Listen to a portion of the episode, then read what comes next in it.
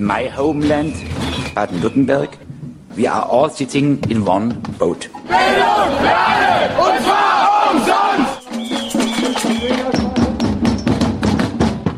Wir werden uns in der gesamten Region mit den Mitteln des gewaltfreien Widerstandes zur Wehr setzen. Das kann's ja wohl nicht sein. Nein. Fokus Südwest. Willkommen zu Fokus Südwest auf Radio Störfunk mit der Ausgabe vom 13. Mai. Am Mikro sind Miro und Mala. In unserem heutigen Beitrag geht es um das 25. Trickfilmfestival in Stuttgart. Hierfür interviewte Miro Ruff den künstlerischen Geschäftsführer Professor Ulrich Wegenast. Doch zunächst einmal die Nachrichten. Elwang. Das Vorgehen der Polizei in der Landeserstaufnahmeeinrichtung Elwang sorgt weiter für Unmut. So demonstrierten diese Woche etwa 200 Flüchtlinge aus afrikanischen Ländern in der Stadt im Ostalbkreis unter dem Motto Stop Deportation, auch zusammen mit Elwanger Bürgern. Bei einer Pressekonferenz teilt Mfouapon Alassin, ein Sprecher der Flüchtlinge, mit, dass die Flüchtlinge nicht so seien, wie über sie in der vergangenen Woche berichtet wurde. Sie seien nicht kriminell. 150 Flüchtlinge sollen laut Aussage von vier Polizisten die Beamten an der Ausübung ihres Dienstes gewaltsam gehindert haben. Berichte von in der Landeserstaufnahmeeinrichtung lebenden Flüchtlingen widersprechen dem. Es sei zwar Nein gesagt worden, heißt es dabei, als man den Asylbewerber aus Togo in Handschellen gesehen habe. Aber das gründe vor allem auf der Angst vor der Abschiebung nach Italien. Viele Flüchtlinge aus afrikanischen Staaten befürchten dort, zu Prostitution und Tagelöhnertätigkeiten gezwungen zu werden. Am Nachmittag diskutierten die Flüchtlinge vor der Demonstration auf Einladung von Einrichtungsleiter und Grünen Gemeinderat Berthold Weiß. Dabei schilderten die Flüchtlinge den nach dem Widerstand gegen die Abschiebung des Togolesen erfolgten Einsatzes der Polizei als zu hart und übertrieben. Unverschlossene Türen seien eingetreten worden. Menschen seien aus ihren Betten gerissen und fixiert worden. Es gehe immer nur um ihre Hautfarbe. Diese Vorwürfe wiederholten sie auch bei einem Treffen mit der zuständigen Polizei am gleichen Tag im Elwanger Rathaus. Stuttgart. Ebenfalls am Mittwoch kam es im baden-württembergischen Landtag zu einer hitzigen Debatte wegen des Polizeieinsatzes in der Landeserstaufnahmeeinrichtung in Ellwangen. Der Innenexperte der FDP-Fraktion, Ulrich Goll, warf Landesinnenminister Thomas Strobel, CDU, vor, dass drei Tage lang ein rechtsfreier Raum in der Landeserstaufnahmeeinrichtung existiert habe. Auf Antrag der FDP wird sich der Innenausschuss des Landtags nächste Woche erneut mit den Vorkommnissen befassen. AfD-Fraktionsvorsitzender Bernd Göbel meinte, dass die, Zitat, Asylindustrie dem Rechtsstaat auf der Nase herumtanzt und sprach vom, Zitat, Märchen vom starken Rechtsstaat. Straftäter würden, so Göbel, nur in homöopathischen Dosen abgeschoben. Grüne und CDU warfen besonders der FDP vor, dass sie mit dem Begriff des Staatsversagens zündele. Der grünen Fraktionsvorsitzende Andreas Schwarz verwies darauf, dass die Polizei umsichtig gehandelt habe. Er stellte außerdem fest, dass FDP und AfD dieselbe Wortwahl benutzen würden. Unterstützung erhielt die grün-schwarze Koalition von der SPD. Deren Fraktionsvorsitzender Andreas Stoch unterstrich, dass die Polizei verhältnismäßig vorgegangen sei. Stuttgart. Immer weitere Kreise zieht der Skandal um das Klinikum Stuttgart. Nach einer bundesweiten Razzia wurde Andreas Braun verhaftet, der ehemalige Leiter der International Unit, also der Auslandsabteilung des Klinikums. Braun, der vor seiner Tätigkeit für das Klinikum Landesvorsitzender von Bündnis 90 Die Grünen war, wird vorgeworfen, möglicherweise Vermittlerprovisionen erhalten oder diese zumindest ermöglicht zu haben. Bei dem Geschäft ging es um die Vereinbarung für eine Behandlung von 370 Kriegsversehrten aus Libyen im Jahr 2013. Das Klinikum ist dabei auf Forderungen von 9,4 Millionen Euro sitzen geblieben. Die Vereinbarung soll inoffizielle Nebenabreden mit Provisionen von 26 Millionen Euro enthalten haben.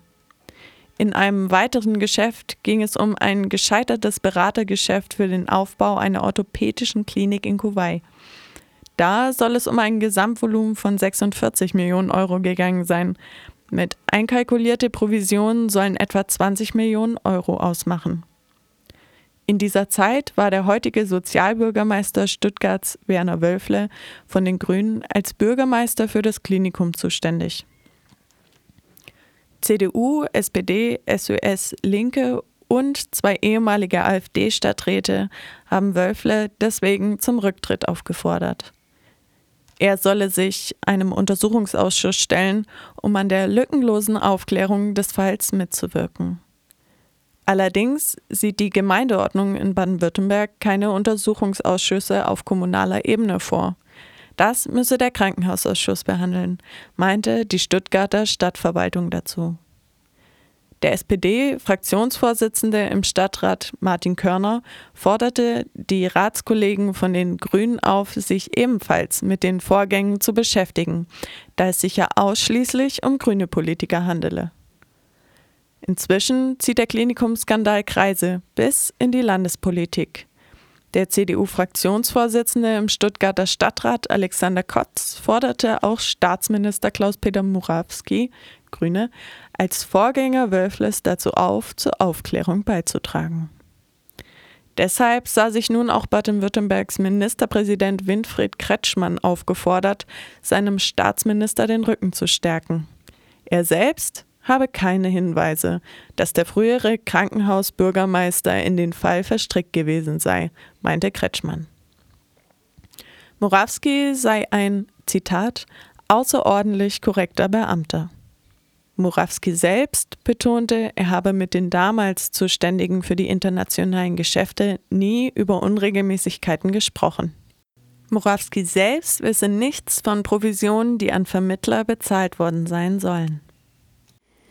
Soweit die Nachrichten bei Fokus Südwest auf Radio Störfunk. Redaktion Ralf Snorawa. Nach etwas Musik geht es weiter mit einem Beitrag zum 25. Trickfilmfestival in Stuttgart.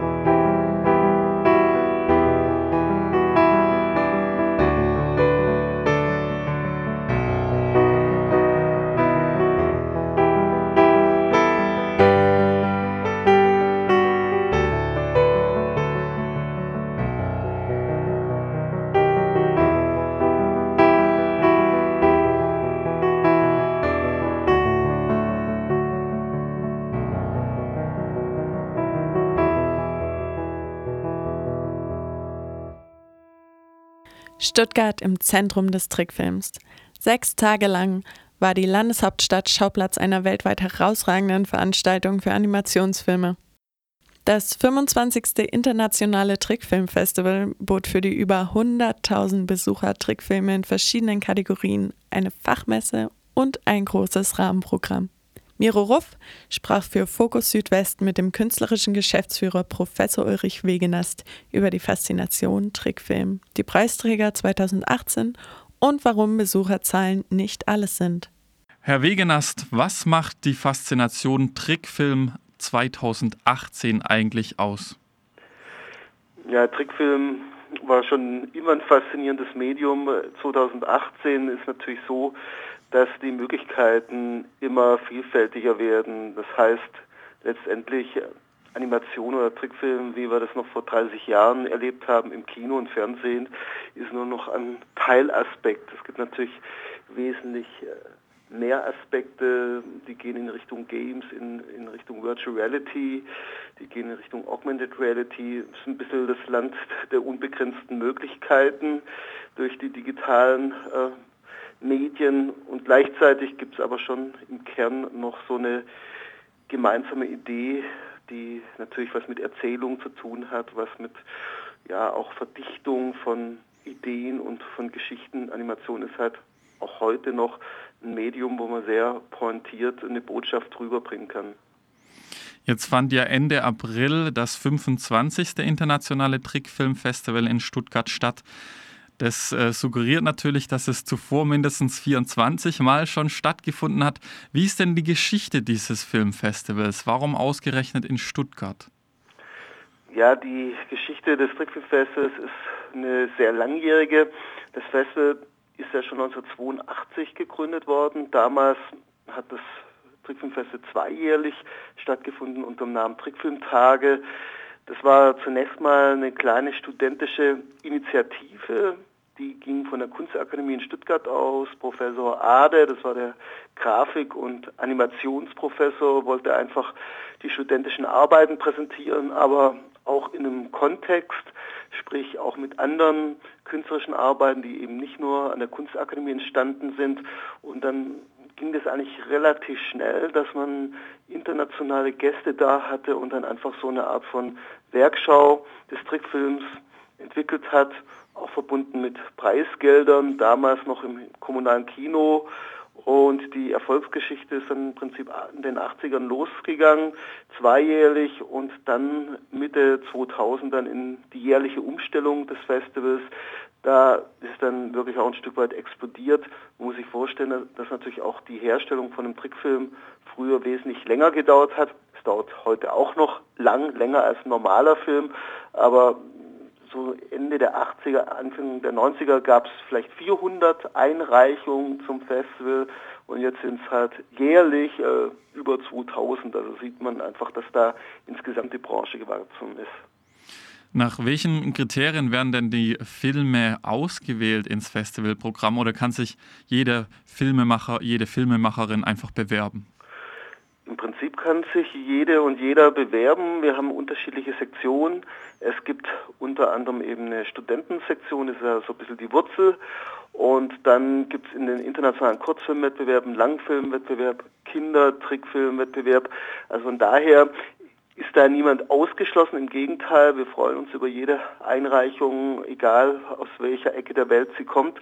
Natürlich haben wir dann strenge Bewertungskriterien. Da geht es dann schon im Kern immer um die künstlerische Qualität. Also da gibt es dann eine unabhängige Vorauswahlkommission für jede Sektion und da geht es zum einen natürlich um das Storytelling, um die Geschichte, die erzählt wird, aber auch um formale Aspekte. Wie ist das Artwork, wie ist das Design, wie originell ist letztendlich auch äh, ein Film. Es gibt ja manchmal auch Filme, die mit viel Geld, mit einem hohen Produktionsaufwand hergestellt wurden, die aber vielleicht so ein bisschen die Frische vermissen lassen. Also die Vorauswahlkommission versucht da schon sehr unterschiedliche Kriterien an den Tag zu legen. Kommen wir mal zu den Filmen, die dieses Jahr die Jury überzeugt haben. Mhm. Wer ist denn der Gewinner im internationalen Wettbewerb? Wer hat den Grand Prix bekommen, der ja gestiftet wird vom Land Baden-Württemberg und der Stadt Stuttgart mit 15.000 Euro? Ja, also der Grand Prix ging dieses Jahr an Cat Days von John Frickey. Das ist eine deutsch-japanische Produktion, wobei das Japanische äh, ist so ein bisschen hinzugefügt worden.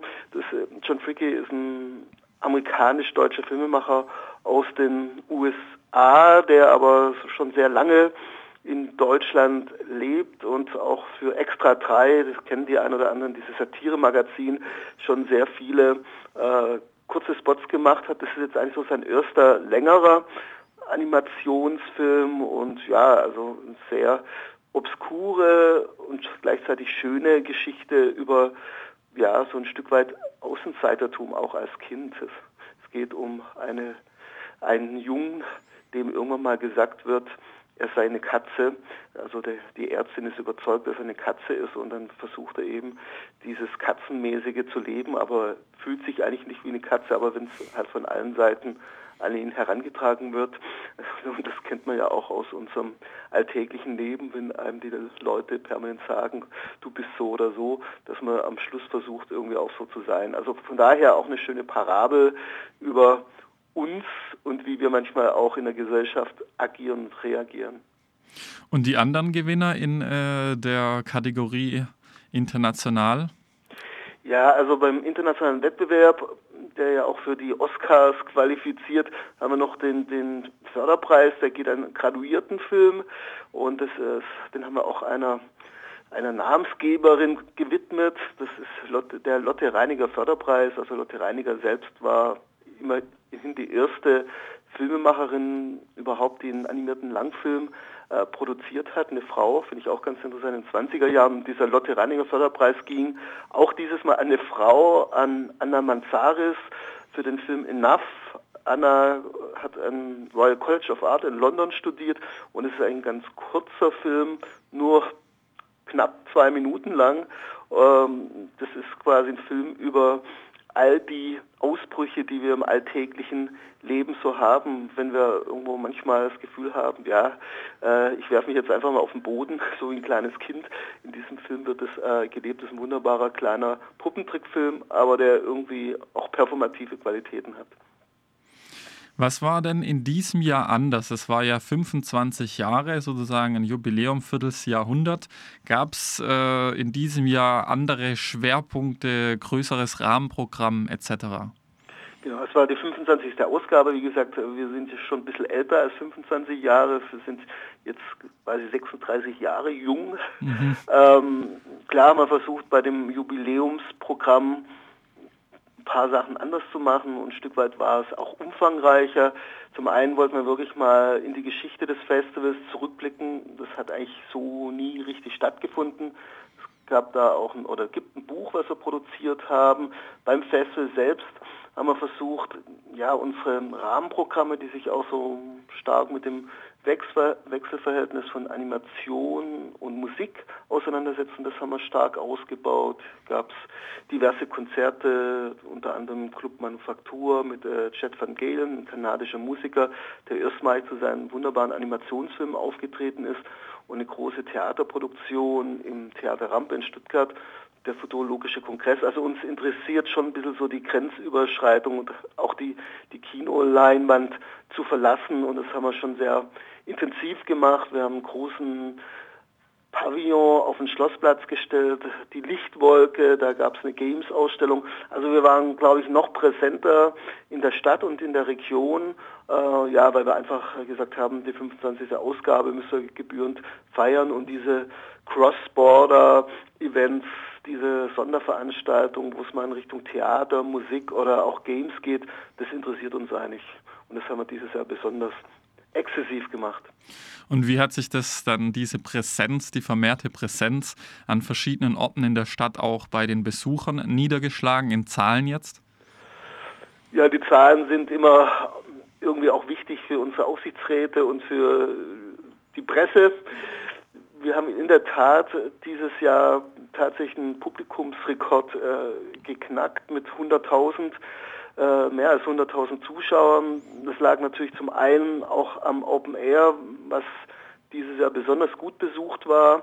In den Kinos waren wir Prinzip trotz des guten Wetters stabil, aber durch das Open Air und durch unsere, unseren Pavillon, wo wir insgesamt allein dort haben wir ca. 8000 Gäste gehabt und die vielen neuen Orte wie Theater Rampe ähm, haben wir quasi über 100.000 Zuschauer erreicht, was natürlich eine stolze Zahl ist, aber im Kern nicht so entscheidend für uns.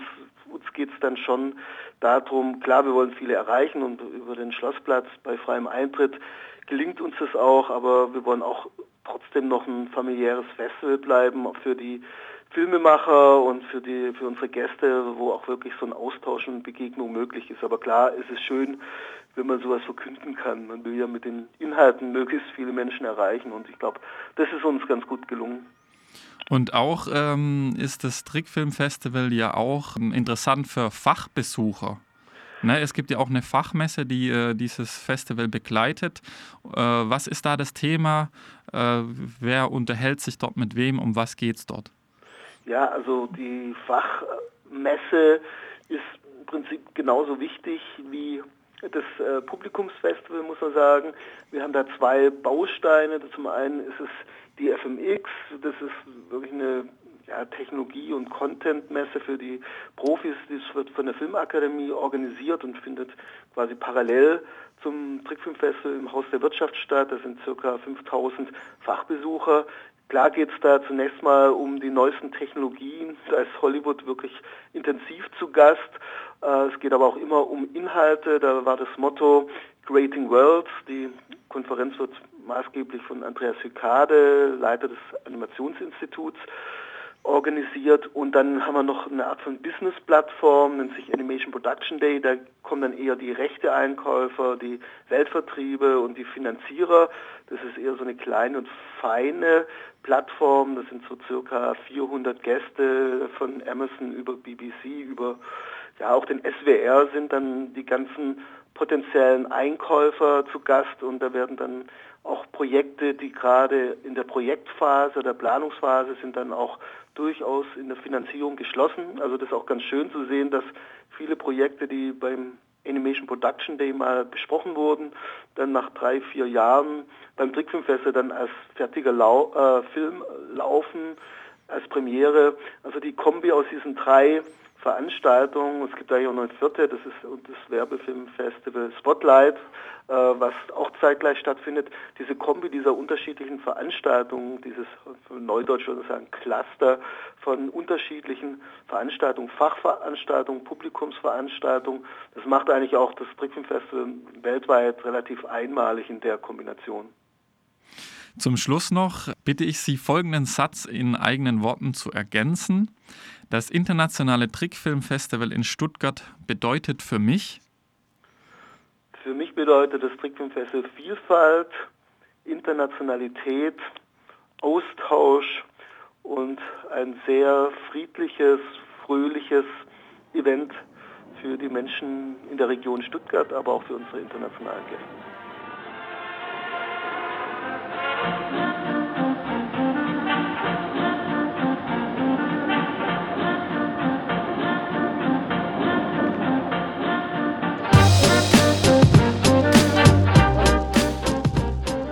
Das war es soweit vom künstlerischen Geschäftsführer Professor Ulrich Wegenast zum 25. Trickfilmfestival aus Stuttgart. Das war Fokus Südwest mit der Ausgabe vom 13. Mai auf Radio Störfunk. Redaktion und Moderation Ralf Snorava, Marla Kaul und Miro Ruff. Alle Meldungen zum Nachlesen und alle Beiträge zum Nachhören findet ihr auf störfunk.de.